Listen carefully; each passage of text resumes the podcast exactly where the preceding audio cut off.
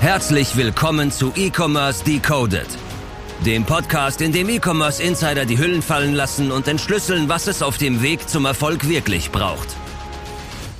Von AppScale. Moin Lukas. Servus, Moin. Lukas, hi. Moin Jungs, was geht? Wie geht's?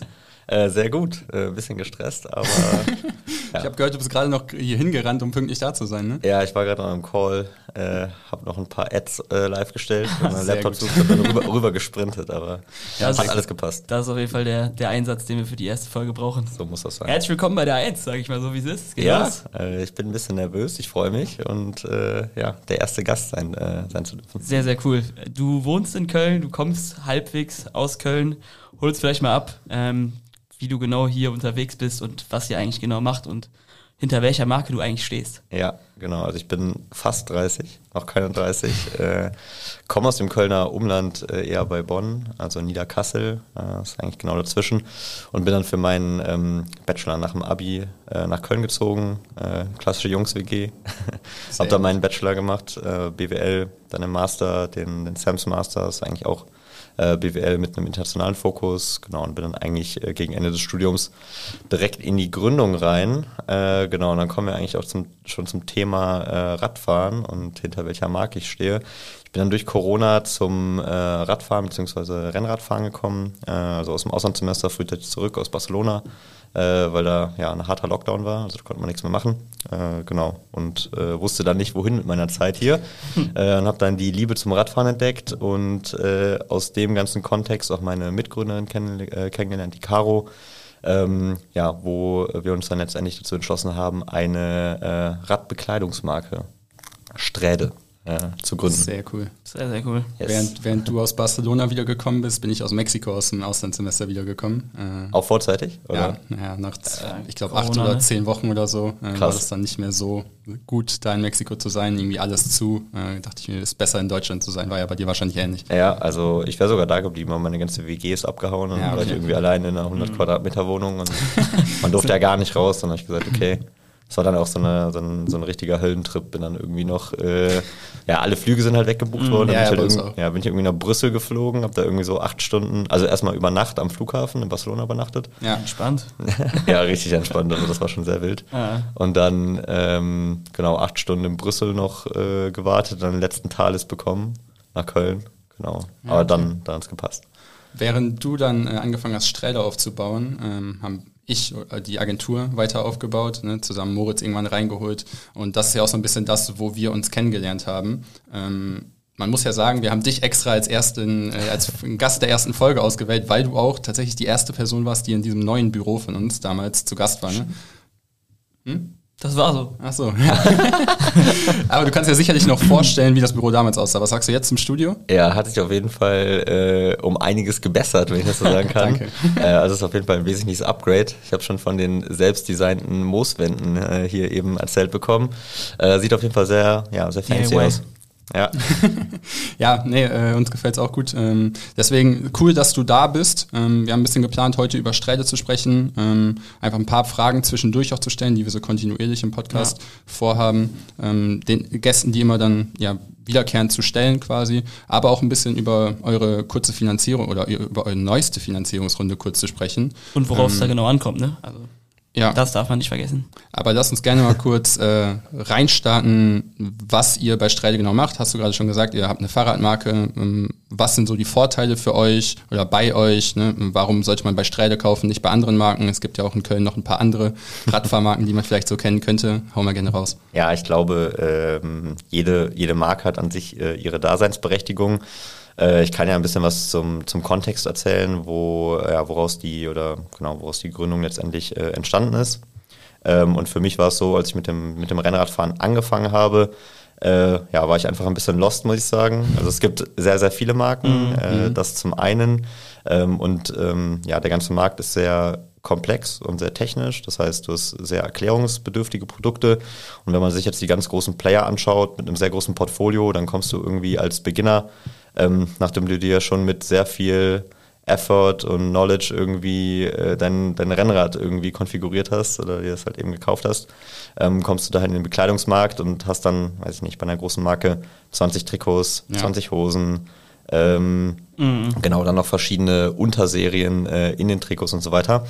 Ähm, genau, das war der eine Punkt. Also wir wollten mit Sträde einerseits vieles einfacher machen, äh, genau, und damit einerseits Beginner, aber auch äh, fortgeschrittene Fahrer, äh, auch mit verschiedenen Serien und ja, vor allem Bundles, da kann ich gleich nochmal drauf kommen, ähm, ansprechen. Äh, genau, und der andere Punkt ist, du hast noch immer, also vielleicht kennt ihr das noch von der, von der Tour de France, äh, da fahren immer ganz viele bunte Trikots rum. Äh, sieht man auch noch oft auf Mallorca zum Beispiel oder generell in der Welt.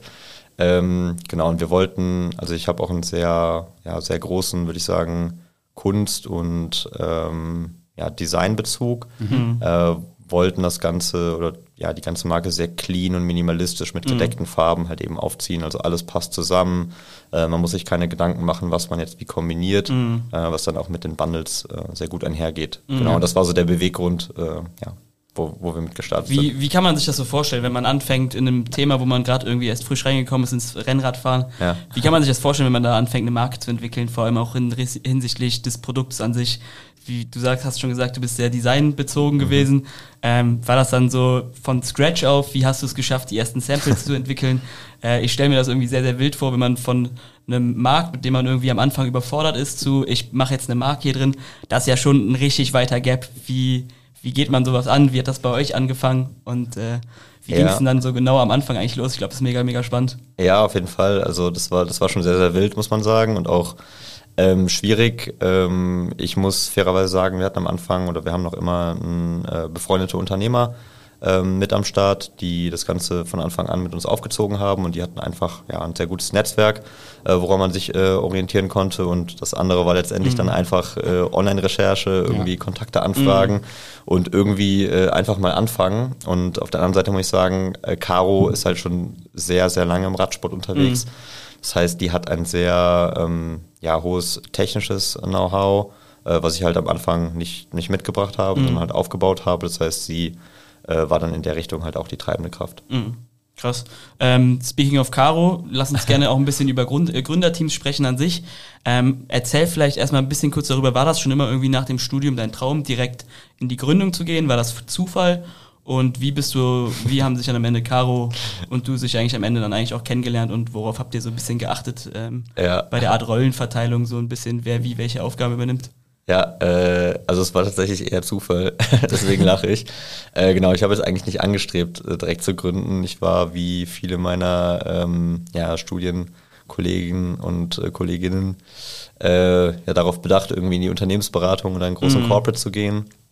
Äh, genau, daraus ist dann aber auch durch Corona nichts geworden. Äh, und ich habe vorher schon in vielen Startups gearbeitet. Also ich wollte irgendwann mal gründen, aber eigentlich zu, einem, zu einem späteren Zeitpunkt.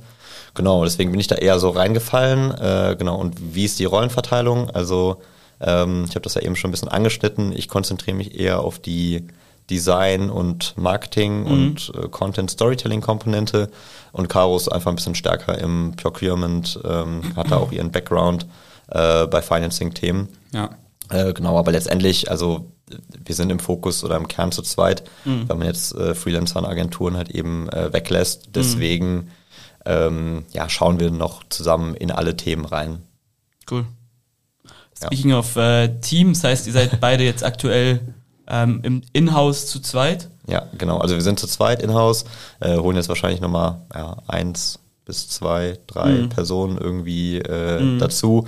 Ähm, genau, aber probieren das halt generell äh, sehr, sehr lean äh, aufzuziehen, um halt eben unabhängig zu sein und viel mit Freelancern, Agenturen halt irgendwie zusammenzuarbeiten. Wenn du willst, hau gerne raus, wen ihr gerade aktuell sucht. Vielleicht ist ja irgendwer dabei für, irgendwelche, für irgendwelche Bereiche, für, für Ja, Ja, Werkstudenten sucht. aktuell, ne? Genau. Ja, so also genau, grundsätzlich erstmal äh, Werkstudenten und ähm, Leute fürs Praktikum. Ja. Ähm, Long-Term dann wahrscheinlich auch Vollzeit. Ähm, genau, und ja, bezogen auf den Themenbereich, vorrangig gerade Marketing und also so irgendwie ein Mix aus Marketing und Operations Man und muss halt alles machen dann im Ja. Startup-mäßig, ne? genau. Ja, und auf der anderen Seite äh, Business Development. Ähm, ja, Sehr, sehr cool. Achso, wann äh, hast du gemerkt, weil, nur kurz im Background, wir haben uns ja auch schon ein paar Mal getroffen, da hast du noch Teilzeit äh, mit Sträde gearbeitet, sag ich mal, und warst währenddessen noch bei Sestrify, wenn man Yes. das sagen darf. Klar. Ähm, wann hast du gemerkt, dass es Sinn macht, das Ganze in Vollzeit anzugehen? Also wann hast du gesagt, okay, ich cancel jetzt den Job und mach äh, Sträde jetzt in Vollzeit? Ähm, genau, das war im, ja, also fast genau vor einem Jahr, ein bisschen später, äh, nach der, nach der OMR eigentlich. Ähm, es ist, also ich glaube, man kann das auch, zum Beispiel, ich habe jetzt Donnerstag mit, mit äh, Gründern gesprochen, die das sehr, sehr lange Teilzeit gemacht haben. Mhm. Wenn der Stretch des Themas nicht so extrem mhm. groß ist, aber ich habe auf der anderen Seite in einem Tech-Scale-Up halt irgendwie gearbeitet ja. und mhm. viel B2B-Themen halt irgendwie abgehandelt, zwar auch im Marketing, auf der anderen Seite halt ähm, probiert irgendwie eine D2C-Brand zu skalieren und das, ja. das ist halt schwer zu vereinbaren, beziehungsweise ich habe mir gedacht, okay, dann gehst du jetzt lieber all in und äh, mhm. fokussierst deine Ressourcen darauf, dann, dann äh, wird das eine Ding oder könnte es auf jeden Fall erfolgreich werden. Mhm. Stark. Ähm, Finde ich schon mal sehr, sehr übelst interessant. Lass uns vielleicht noch ein bisschen drüber sprechen, wenn man nachfragen darf, wie, in welchen Größen ist Sträde denn jetzt aktuell so ungefähr? Ich weiß nicht, ob du da irgendwas, irgendwelche, irgendwie, wie viele Kunden oder Orders schon abgewickelt habt, wie groß eure Community ist. Ähm, Vielleicht, wenn du dazu ja. irgendwas sagen willst, freuen wir uns natürlich. Ja, klar, also kann, kann ich gerne was zu sagen. Also Orders ähm, kann ich nicht genau beziffern, äh, werden, werden einige tausend sein oder einige tausend Kunden. Ähm, umsatzmäßig wird das, wenn unsere Pläne aufgehen, äh, muss man gucken, wie sich die Saison entwickelt, hängt auch immer viel von externen Faktoren, wie dem Wetter zum Beispiel ab. Mhm. Ähm, ja, langsam mal äh, die Millionen irgendwann anpeilen oder mhm. äh, mehrere hunderttausend auf jeden Fall. Stark, stark. Äh, speaking of Kunden, was bei euch, was ich übelst interessant finde, ihr seid ja sehr, sehr vernetzt mit eurer Community, also sei es jetzt irgendwelche ähm, Reisen, die ihr nach Teneriffa verlost, wo äh, sich schön zum Rennradfahren getroffen wird. Ihr habt, glaube ich, auf Strava fast gefühlt für jede Großstadt irgendwie eine eigene Strädegruppe, die ähm, die einfach die Community irgendwie bindet. Vielleicht kurz zu Strava, da sehen alle mhm. anderen Leute vom Grundprinzip, äh, wer wie wann wo gefahren ist, mit welchen Stats. Ähm, ist so, so ein bisschen kompetitiv, glaube ich, ganz cool für, für Rennradfahrer an sich. Dann habt ihr ja noch hier zum Beispiel in Köln euren, euren äh, Rennradmittwoch, ich weiß nicht, wie der Name jetzt genau ist. Crewride, glaube ich. Der Crewride, ja. Crewride das sind generell die, die, die Crewrides über Deutschland. Ja, genau. Ähm, das sind so Aspekte, wo man irgendwie merkt, so ihr legt extrem viel Wert auf Community, ihr seid irgendwie mitten mit dabei. Ähm, was, sind, was sind da so Punkte, die euch antreiben? Wie, wie geht ihr solche Sachen an? Gibt es da irgendwie so ein, so, so ein Schema, nach dem ihr das irgendwie angeht, ähm, wie ihr die Community irgendwie wirklich mit der Brand irgendwie in Einklang bringt? Ja, also wir haben letztendlich eigentlich, um ein bisschen weiter auszuholen, so drei Grundbausteine, würde ich sagen, die, die halt irgendwie die Marke ausmachen. Das ist einmal der Designansatz, den ich halt eben angesprochen habe, der ganze ja, minimalistische Designansatz. Ähm, und auf der anderen Seite halt eben der ja, die Einfachheit, so würde ich es nennen, also ein begrenztes Port äh, Produktportfolio, sehr fokussiert, ähm, Bundles für bestimmte Anwendungszwecke, ein sehr leaner und cleaner Online-Shop, wo man sich halt eben leicht orientieren kann und der dritte Baustein, ähm, deswegen habe ich so ausgeholt, äh, mhm. ist eben die Community. Mhm.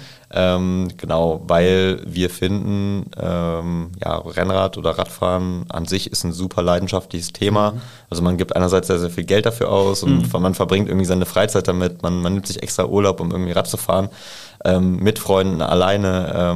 Ähm, Genau, deswegen ist die Community einfach ein, ein super großes Ding, äh, wie auch auf Strava, äh, wo man sich halt eben mit seinen Freunden vernetzt, mhm. äh, gegenseitig Kudos, äh, mhm, ja, so, so, heißt das, äh, geben kann ähm, und halt eben die, die Leistungen oder die Strecken anderer halt eben seht.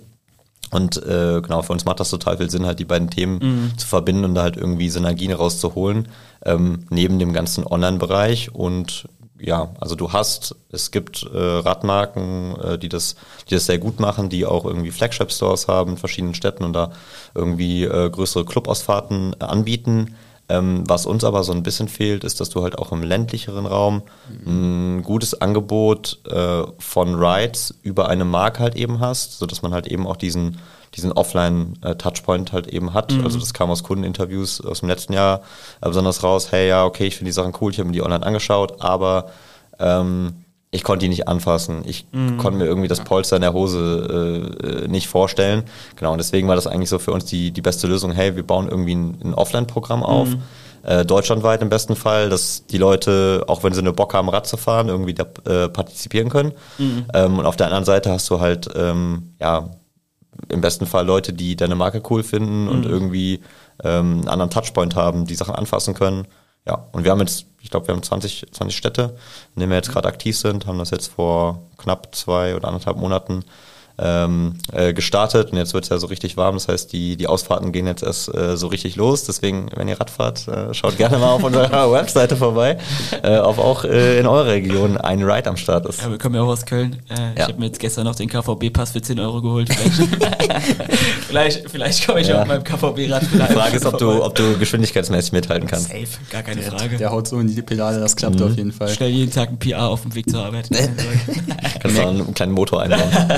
Merkt ihr denn einen monetären Unterschied oder einen monetären Uplift, sag ich mal, also irgendeine Auswirkung, wenn ihr jetzt zum Beispiel mittwochs den Crew-Ride habt, dass dann zum Beispiel am Donnerstag super viele Leute in den Online-Shop gehen und sagen, okay, wir kaufen jetzt was? Oder ich glaube, der ist ja sogar mittwochs morgens, das heißt wahrscheinlich mittwochs nachmittags oder abends sogar vielleicht. Oder beim Gewinnspiel mit der äh, Teneriffa Urlaub, äh, Verlosung quasi, hat man da Aus, äh, eine krasse Auswirkung gemerkt? Also äh, ich kann das nicht genau beziffern. Also monetär merke ich jetzt keinen, also es, also merke ich jetzt keinen krassen Push, äh, Ja. um ehrlich zu sein. Also wir machen den, den Ride immer abends, weil äh, es sind halt Afterwork-Rides. Ja, das heißt, die Leute können halt erst ab, äh, ja, weiß ich nicht, 17, 18 Uhr. Ähm, genau, da habe ich jetzt noch nichts gemerkt, aber das, das Feedback, äh, was ich halt aus der Community bekomme, aus der Kölner Community und dann auch deutschlandweit mit der Teneriffa-Aktion, kann ich noch mal ein, zwei Worte zu sagen, ähm, ist dann doch ja sehr positiv. Also die Leute, die Leute feiern das, die Leute haben Bock, die Stimmung ist immer gut. Äh, genau. Und dafür alleine lohnt sich das schon, halt, äh, sag ich mal, die, die Markenstärke halt irgendwie weiter aufzubauen. Ja, wenn du magst, erzählst du Teneriffa vielleicht noch ein bisschen, bisschen mehr. Das war ja auch, glaube ich, in-house, wie ihr das geplant habt. Jetzt nichts, was irgendwie von heute auf morgen wie das Podcast-Studio irgendwie vom, vom, vom Himmel gefallen ist.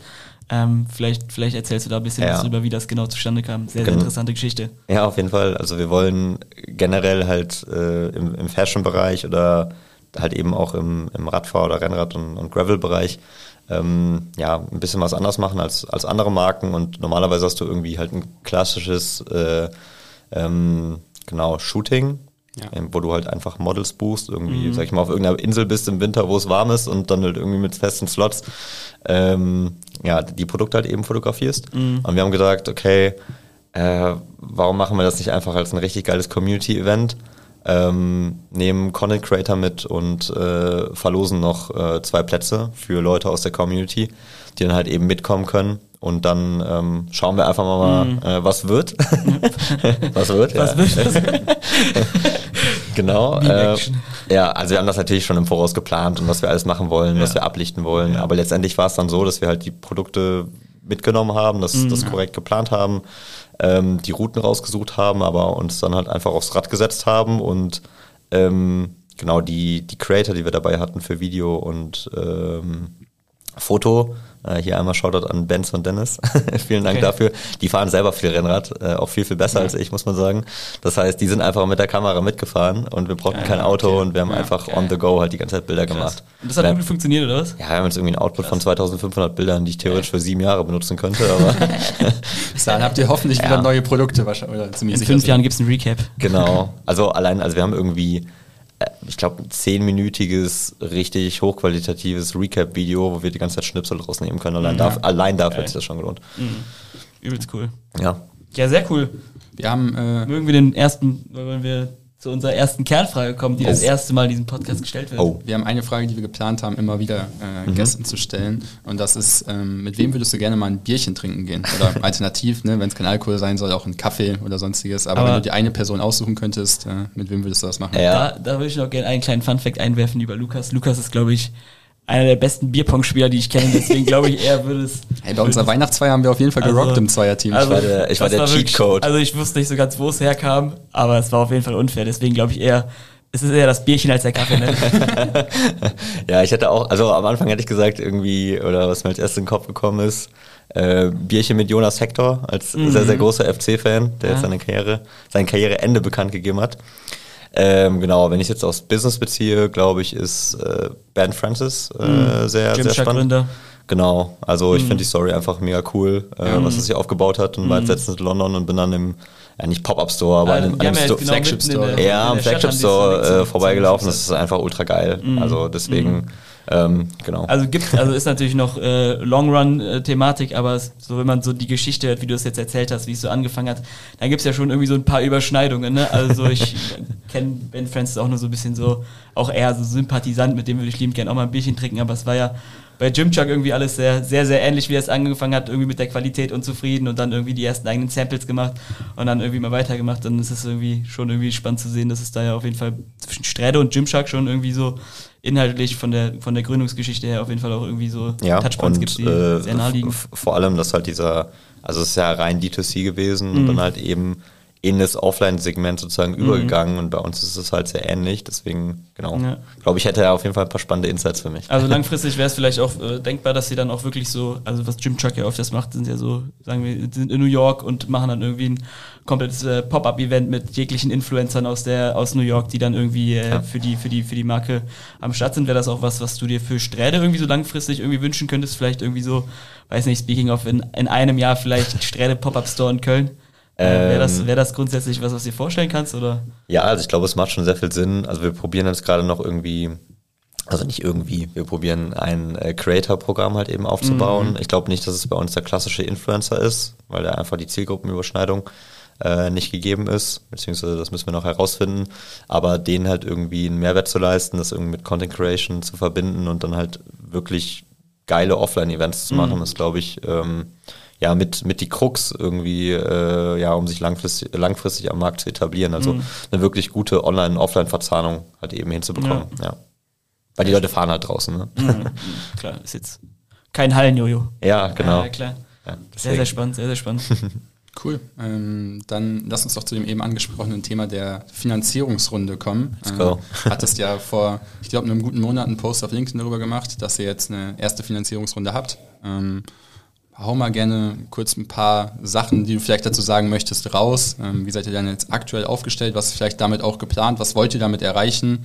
Hm, ja, schieß mal gerne Oder, los. oder fang vielleicht ein bisschen früher an und erzähl, wann das angefangen hat mit den, ähm, mit den Beteiligungen. Ja. Dann haben wir vielleicht einmal so diese, Klar, diesen roten also Faden ich, durch, ich, kann durch ger- die ich kann gerne die Timeline einmal aufrollen. Mhm, cool. Ähm, genau, also d- das letzte Mal, als ich im Podcast war, äh, mit der Founders League, da äh, habe ich nur von der einen Runde berichtet. Also Ende 2021 haben wir Angels mit reingenommen. Ähm, genau, also es waren Business Angels, äh, genau, die uns einerseits halt eben ähm, Startkapital oder Kapital gegeben haben. Auf der anderen Seite haben wir immer auf einen strategischen Fit geachtet und dass im besten Fall halt eben auch ein Bezug zum Rennradfahren da ist, äh, was da gegeben äh, war und äh, genau, was auch super gepasst hat. Und dann jetzt vor, ja, ich weiß nicht, du hast gesagt, ein Monat, kann auch anderthalb Monate sein. ich glaube, vor einem Monat kam der LinkedIn-Post. Ja, das, aber ja, ka- kann gut sein. Genau, die Gespräche führen wir auf, jeden- auf jeden Fall schon länger.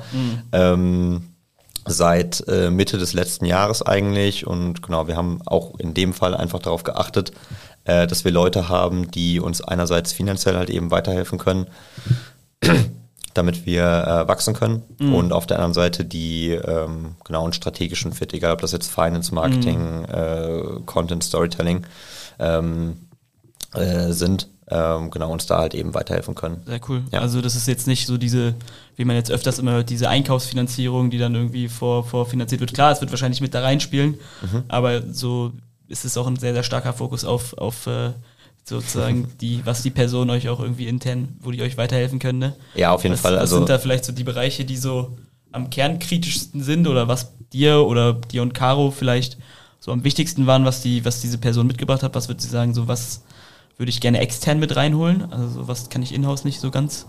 Ähm, Also grundsätzlich einfach, das sind alles sehr langjährige Unternehmer, die teilweise mehrere Unternehmen gegründet haben. Das heißt, die haben einfach einen viel krasseren Weitblick als ich und wahrscheinlich auch als Caro. Das heißt, äh, man kann die einfach bei so vielen Themen anhauen und fragen. Und dann haben wir halt noch äh, Experten zum Beispiel für Influencer-Marketing. Das heißt, sehr spezifisch D2C für unseren Bereich, wo wir halt mal nachhaken können. Und ähm, ja, worauf, worauf haben wir geachtet? Äh, also ich glaube, die, die Person muss einfach Bock auf das Thema haben, wie gesagt, einen Bezug dazu haben.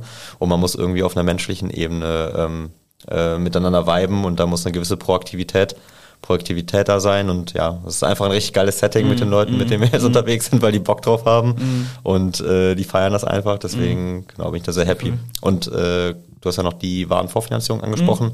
Wir haben auch ähm, genau eine Warenvorfinanzierungsrunde, wenn man das so nennen, nennen will, oder eine Bestellung äh, Ende letzten Jahres noch platziert über Wayflyer, was auch sehr, sehr gut funktioniert hat und das ist auf jeden Fall auch ein sehr valides Mittel, ähm, genau, was wir auch nutzen werden wahrscheinlich, um weiter zu wachsen. Cool. Würdest du jemanden als Investor zulassen, der selber kein Rennrad fährt?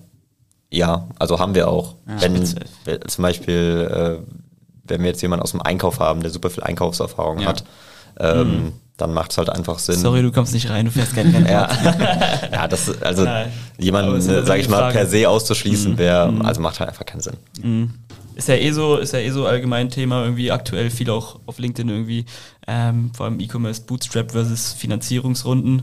Was ist da so dein Tenor? Äh, also bei euch hat es ja irgendwie schon ein bisschen früher angefangen, sozusagen, was heißt den Bootstrap-Weg zu verlassen. Das ist ja nie was, was man, glaube ich, per se irgendwie, irgendwie werten kann, ohne jetzt irgendwie mit da drin am Start zu sein. Aber was sind so deine Gedanken? Wann, bis wann würdest du sagen, macht Bootstrap Sinn? Wann hat es irgendwie, an welchen Punkten hast du gemerkt, ey, für uns wird es jetzt eher mehr Sinn machen, jetzt irgendwie externe mit reinzuholen? Klar, viel Wissen wahrscheinlich ähm, und Zugänge mit dabei. Aber was ist so deine grundsätzliche Einstellung dazu? Ja, also ich habe großen äh, Respekt vor komplett gebootstrappten Businesses und ähm, So Neon-Logo ist ausgegangen. so, jetzt ist das Licht gerade hier ausgegangen. Hilfe. Ist es kaputt? Ah, sie leuchtet We're wieder. back. Ich hoffe, die Kamera kriegt das jetzt noch hin.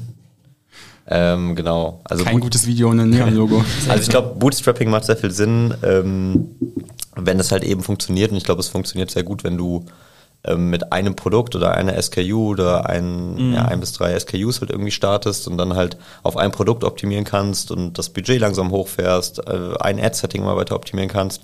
Mm, Wir haben halt gemerkt, okay, bei uns ist es einfach ein super langfristiges Game, besonders halt Markenthema. Das heißt, es macht jetzt keinen Sinn, oder so, so sind wir halt gestartet mit halt irgendwie ähm, einem Trikot in fünf Designs und der Bib-Shorts. Wenn wir uns das halt wirklich als ernst genommen oder ernstzunehmender Player irgendwie positionieren wollen, dann, dann brauchen wir zumindest ein halbwegs ähm, strukturiertes und äh, ordentlich aufgebautes Portfolio ähm, und können, glaube ich, in dem Bereich dann halt noch viel stärker wachsen, wenn wir die richtigen Leute an der Hand haben. Stimmt, da haben wir jetzt noch gar nicht drüber gesprochen. Passt vielleicht jetzt gerade noch ein bisschen rein. Thema Bundling. Ah ja, Kommt ihr vielleicht jetzt irgendwie dann da irgendwie mit rein? Wie waren da eure Gedanken zu? Ich weiß jetzt gar nicht mehr, ob es noch so ist. Ich glaube, ich kriege jetzt auch bei euch eine Hose irgendwie einzeln. Aber ich glaube, es gab mal, äh, vor allem am Anfang wart ihr auch sehr darauf äh, fokussiert, das Ganze in Bundles zu verkaufen. Und äh, wie waren dann so die Bundles Teil von eurer gesamten Strategie? Das ist, glaube ich, Genau, auch sehr, also, sehr spannend. Ja, auf jeden Fall. Also Bundles sind äh, ja mit der mit der Kern äh, unseres unseres Online-Shops, würde ich sagen, ähm, was letztendlich mit unserer Strategie einhergeht, alles relativ einfach und verständlich zu machen. Ähm, genau, du hast verschiedene Bundles für verschiedene Anwendungszwecke, äh, die unterschiedliche Produkte kombinieren, wo du dir dann noch die Farben halt eben aussuchen kannst. Und Zum Beispiel das Aero-Bundle, was dann eher für, für Rennradfahrer optimiert ist, wo, wo alles sehr eng, äh, leicht und schnell ist. Oder halt eben das Cargo-Bundle, was dann eher für Gelände und Gravel ist, was du natürlich auch auf dem Rennrad tragen kannst, aber du hast halt noch Taschen, wo dann extra Snacks für die extra 100 Kilometer und so weiter halt eben reingehen. Ähm, genau, und damit erzeugst du einfach ein sehr, sehr geiles äh, Offer, ähm, besonders für Neukunden, äh, auch wenn man sich dann halt eben den Preispunkt anschaut. Und ähm, du kriegst halt alle Designs in einem Set, die zusammenpassen, während du dir halt bei anderen Marken ähm, auch wegen des Preispunktes äh, bei den richtig, äh, richtig coolen Kits, sage ich mal, dann vielleicht nochmal die Socken holst und dann halt noch äh, eine andere, etwas günstigere Hose trägst und dir halt alles nach und nach zusammen kaufen musst. Ja, stark. Macht auf jeden Fall extrem viel Sinn. Also finde ich vor allem, also ich bin jetzt sehr, also ich bin früher mal vielleicht ein bisschen Rennrad gefahren aus Spaß so, aber jetzt nicht so, wo ich sagen würde, äh, es ist irgendwie ambitioniert, aber ich Ja. kann mir halt schon vorstellen, dass es auf jeden Fall in dem Thema voll Sinn macht. Einfach weil es so Ja. im Set macht Sinn, aber es kann auch irgendwie sehr, sehr kleinteilig sein.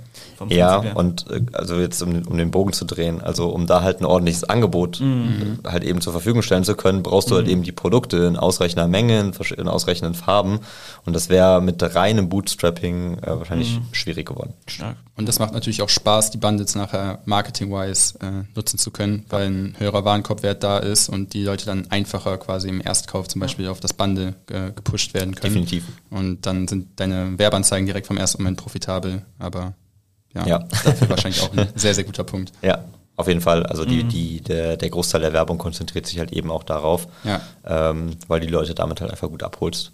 Ja, cool. Krass.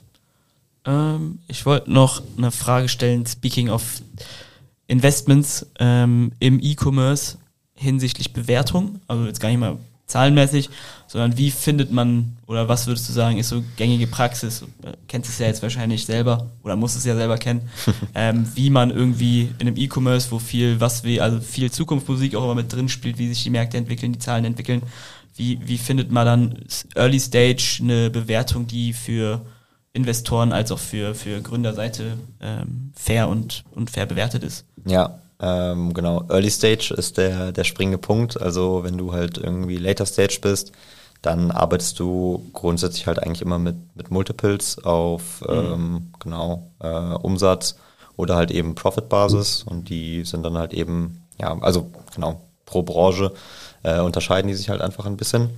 Mm, genau, also kann man jetzt zum Beispiel nicht mit Tech vergleichen, wo ja vor dem, vor dem Crash einfach, sag ich mal, geisteskranke äh, Multiple. bis 80 oder so, ja, was weiß ich. Exakt, mhm. genau. Also es ist schon, schon ein bisschen ein anderes Game und das kannst du, also in unserem Fall konnte man das halt einfach nicht mhm. äh, anwenden, ähm, sage ich mal, zu einer fairen Bewertung, mhm. ähm, als wir halt das erste Geld eingesammelt haben. Deswegen muss man halt irgendwie ein Setting finden, ähm, ja, wo man sich einigt und es gibt da verschiedene Ansätze. Also, sage ich mal, irgendwie so ein Liquidationsansatz, äh, alle Unternehmenswerte irgendwie zu liquidieren, hat auch nicht so viel Sinn gemacht. Das heißt, wir haben einfach einen, Business Case gemacht mit, mit Planung und ein DCF-Modell. Also wir haben einfach den, den Cashflow rückgerechnet mhm. auf, auf Zeitpunkt ähm, jetzt ja. oder Zeitpunkt null ja. ähm, und dann halt eben entsprechend diskontiert ja. und das als Verhandlungsgrundlage mhm. genommen. Also der der Angel muss einfach Bock auf das Thema ja. gehabt haben. Dann hat irgendjemand den ersten Schritt gemacht. Wir haben uns auf eine Bewertung geeinigt und dann hast du es den anderen vorgelegt. Und ähm, genau, die haben dann gesagt, okay, ist fair, ist nicht fair mhm. und ich bin dabei. So, und ja. das war es eigentlich. Mhm. Ja. Das ist dann ja schon sowas wie so eine Art Investor-Proof irgendwie, wenn das der erste ja. wahrscheinlich absegnet, dann ist es wahrscheinlich, den ersten zu finden ist wahrscheinlich das Allerschwierigste und danach ist es dann wahrscheinlich viel Überzeugungsarbeit, die, die dann wegfällt. Ne? Ja, es, es hängt natürlich auch immer ein bisschen vom ähm, Investor letztendlich mhm. ab. Also es gibt Personen, die einfach einen gewissen Share im Unternehmen haben mhm. wollen, ähm, ja, um halt einfach Mitspracherecht zu haben oder weil es ihnen wichtig ist. Anderen Leuten ist es einfach nur wichtig, äh, dass sich das Investment returned. Ja. Dass ich jetzt zum Beispiel irgendwie 5x auf meinen Anfangsinvest bekomme. Ja. Und ähm, ja, du musst dann einfach auch ganz unterschiedlich kommunizieren und mit den, mit den Leuten halt eben sprechen und ein bisschen halt auf Tuchfühlung, sag ich mal, ja. gehen. Äh, was, was zählt denn jetzt überhaupt? Sehr spannend, sehr, sehr spannend. Wie wichtig würdest du sagen, ist ähm, dabei generell das Thema Netzwerken, also um Investoren zu finden, um die nachher auch zu überzeugen? Vielleicht kennt der eine den anderen Investor, der noch jemand mit reinholt. Ähm, du warst ja jetzt auch auf vielen Events in der Vergangenheit. Ähm, wie, wie, sieht das Thema für dich aus? Ja, ist alles. Also mhm. Netzwerk ist alles. Ja. Mhm. also da, darüber kommt alles, darüber geht alles. Also immer schön vernetzen, Leute. Mhm. Ja, auf jeden Fall. Sehr, sehr cool sehr, sehr spannende Ride irgendwie so. Also wenn man sich vorstellt, keine Ahnung, Corona ist jetzt irgendwie erst, weiß nicht, wie lange ist es her? Ich weiß gar nicht mehr, anderthalb Jahre oder Jahren, so. Ich, Zwei, zweieinhalb, ja, zwei, so knapp vor, genau, knapp, also 2020 irgendwie, ja. April nach Ostern. Und ihr habt dann irgendwie Mitte 22 gegründet, ne? Ja, nee, also genau, also dann 20 halt irgendwie Ideenausarbeitung. Mhm, ja. Äh, 21 äh, gegründet und dann mhm. halt das letzte, also ich würde sagen, das letzte Jahr war dann halt das erste richtige Jahr. Ja. What a ride. Irgendwie ja, what a ride, im wahrsten des Wortes. Auch einfach, auch einfach so dann mit, mit der Vollzeit mit reingehen und so und irgendwie äh, jetzt dann die, die Finanzierungsrunde übelst, übelst spannend. Ähm, nee, finde ich sehr, sehr fair. Dann lass uns doch abschließend nochmal ja? zu einer Frage kommen, ähm, die wir auch probieren immer wieder zu stellen, um dann nachher so eine coole Sammlung davon zu haben. Und zwar geht es um das Thema Ratschläge. Was war der beste Ratschlag, den du jemals von einer Person bekommen hast? Muss nicht unbedingt aus dem Business-Umfeld sein, kann auch was komplett anderes sein, aber Boah, ja, lass mich überlegen.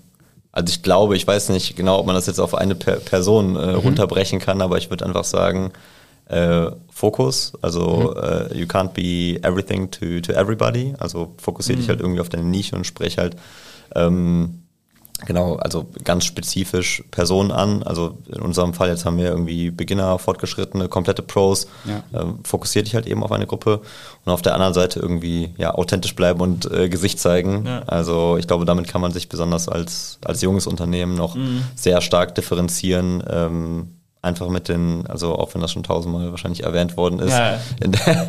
Aber es wird ja was dran sein, wenn es immer wieder, also es wird so History ja, also so. Es, es, es kann nicht schaden, das immer wieder zu wiederholen, aber sprich mit den Leuten, mhm. hab nicht mhm. so viel Angst, sag ja. einfach das, was du denkst, sei einfach du selbst. Ähm, mhm dann kann eigentlich nicht so viel schief gehen. Genau. Und also bei uns schlägt sich das total in Kundenbewertungen, Kundenfeedback, E-Mails und so weiter mhm. wieder. Also ich glaube, du hast keine Marke im, im Radsportbereich jetzt. Die so gute Bewertung hat, kann das sein? das nee, wirklich, also ich habe mich ein bisschen äh, auch mal bei euch in äh, Reviews rumgeschaut und sowas. Also das ist ja schon, Also das ist ja schon wirklich immens, wie gut das ist. Also so, Ja, wie die das Leute haben angenommen wird, wie hoch Durchschnitt ist, glaube ich, eigentlich fünf oder sowas, ne? Ja, also ich also fünf, fünf ist Maximum. Ja. Ich habe den NPS jetzt nicht, nicht äh, genau im Kopf, aber auf jeden Fall über 80. Aber es war auf jeden Fall bemerkbar. sehr, sehr also wirklich so Ja. wirklich Notiz. Also man hat wirklich gemerkt, dass es sehr, sehr hoch Ja, ist im Vergleich. also, also ich muss auch sagen, ich, ich, ich schreibe vielen Kunden halt einfach auch noch selber, Geil. äh, weil mir der persönliche Touch halt eben wichtig ist. Muss mal gucken, wie skalier das, äh, skalierbar das halt eben ist. Ähm, aber du siehst halt uns, du siehst uns in der Werbung, du siehst uns auf der Webseite, du, du sprichst mit uns. Im Zweifel telefonieren wir nochmal mit dir, weil wir Feedback haben wollen. Also Ja. Du wirst halt einfach irgendwie abgeholt und das. Äh, sorry. Äh, ich habe so viel geredet. Äh, genau, das schlägt sich dann halt irgendwie auch in der Kundenzufriedenheit wieder. Die, die Frage hat eigentlich immer noch so eine zweite Seite, wo wir dann auch gerne noch nachfragen, welchen Ratschlag würdest du denn mitgeben? Klar, du hast jetzt gerade schon gesagt, so ein bisschen so, also es könnte direkt dran anschließen, Fokus, geh raus, sei mutig, sprich mit den Leuten. Ähm, aber hast du vielleicht so noch so einen Punkt, wo du sagen würdest, ey, wenn ich jetzt so rückwirkend gucken würde, das habe ich, habe ich echt erst spät verstanden, dass ich das eigentlich irgendwie hätte anders machen müssen, das hätte ich irgendwie gerne früher gewusst. Vor allen Dingen auch im Hinblick vielleicht auf, wenn ich jetzt nochmal neu starten müsste. Wenn jetzt nochmal 2020 wäre, was hättest du vielleicht gerne gewusst? Mhm. Also äh, ist auch ein sehr oft angesprochenes Thema, das damit zusammenhängt, also einfach Comfort Zone. Ähm, also ich glaube, ich, also ich habe mich nicht ausgeruht, aber ich habe manchmal Themen einfach ein bisschen zu einfach gesehen und ich habe zum einen diesen, diese ganze Offline-Komponente ähm, ja, im Bereich Rennrad einfach viel zu, viel zu sehr unterschätzt. Es war halt einfach von zu Hause seine Ads zu schalten, sage ich mal, aber dann halt wirklich auf äh, Events zu gehen und mit den Leuten zu interagieren und so, ähm, und so weiter. Das ist halt einfach extrem wichtig gewesen. Ähm, genau, und in dem Zusammenhang halt auch das Thema Word of Mouth und Referral, was ich dadurch aber halt erst so richtig realisiert habe. Du wirst einfach so krass in dieser, in dieser Bubble von deinen Freunden, sag ich mal, Influence, was haben die andere, was haben andere Leute an, was siehst du, wie viel von, also wie viel Sträde fährt jetzt in der Welt halt eben rum. Ja. Ähm, genau. Deswegen einfach, äh, ja, würde ich sagen, auch wenn es sehr generisch ist, aus seiner Comfortzone rausgehen und sich wirklich Gedanken machen, welcher Bereich jetzt äh, Relevanz hat, auch wenn man den ähm, nicht äh, im, im, ja, auf den ersten Blick sieht. Und was uns da halt eben auch geholfen hat, sind halt wieder die Kundengespräche und vor allem auch Post-Purchase-Service, wo wir halt eben sehen, okay, wo kommen die Leute jetzt wirklich her? Ja. Krass. Cool, dann lass uns das doch mal zusammenfassen. Erster Punkt, den du gesagt hast, der auf jeden Fall wichtig ist, Thema Netzwerken. Zweiter Punkt Fokus und dritter Punkt dann quasi aus der Komfortzone heraus die Kunden wirklich ansprechen, Kundenfeedback auch einholen, um quasi dann nachhaltig auch ein Produkt zu bauen, was der Kunde haben möchte und nicht einfach nur irgendwas in die Welt zu werfen, weil ich das vielleicht schön finde und das Design mir gefällt, sondern auch wirklich dann zu gucken, okay, was möchte der Kunde haben, wie kann ich den noch besser abholen. Ja, genau. Also ich würde einfach sagen, äh, man sollte sich nicht zu sehr ausruhen, sondern halt einfach immer in dieser, also im besten Fall hat man irgendeine Routine, äh, egal ob die jetzt monatlich, äh, vierteljährlich ähm, oder wie, oder in welchem Zyklus auch immer, halt eben ist, in der man irgendwie den, den Status quo halt eben challenged. Ja. Und äh, ich denke, so kann man dann auch langfristig Ja. wachsen. Ist bei uns ja eigentlich genauso, ne? Also Status Quo ist irgendwie erst. Ja, ihr habt jetzt ein Studio. Ja, ja, also, klar. also, wenn man sich so überlegt. Ähm, nee, auch nicht nur das, aber Status Quo ist irgendwie was, da, da steckt manchmal auch einfach der Teufel Ja. drin. Und wenn man das, glaube ich, in einer guten Kombination mit äh, nicht irgendwie aus der Komfortzone rausgehen mixt, dann kann es langfristig halt schwierig werden. Und Deswegen- auf der anderen Seite, Leute, stresst euch nicht zu sehr. Mhm. Nehmt euch wirklich, Ja. also ich könnte wahrscheinlich auch 100 Stunden die Woche arbeiten, aber nehmt euch einfach feste Zeit in der Woche für Freundin, Ja. Spaß, Leben, Ja. Unileute, wen auch immer. Ja. Genau, danach könnt ihr auch viel produktiver arbeiten. Sport, Sehr sehr wichtig. wichtig. Sehr, sehr wichtig. Am besten Rennrad fahren. Ja, Mit genau. Sträde. Ja, kommt alles zusammen. Also außer am Regen fahren, das mag ich nicht so gerne, aber Krass. Ja, cool. Ja, ich dann würd würde ich sagen, wird es doch eine super erste Folge. Wollte ich halt auch sagen. Damit wir jetzt nicht zu sehr gestresst sind, würde ich sagen, gehen wir jetzt erstmal was essen, oder? ja. Sehr, hab sehr Bock. cool. Hunger Sehr, sehr cool. und Bock. Hat Bock gemacht. Sehr vielen, vielen Dank, dass du da warst. Erste Danke, Folge. Lukas. Ja, danke euch. Danke, Lukas. Vielen Dank für die Einladung und äh, Habe die Ehre. let's go. Sehen uns. Ciao, ciao. ciao. ciao. Tschüssi.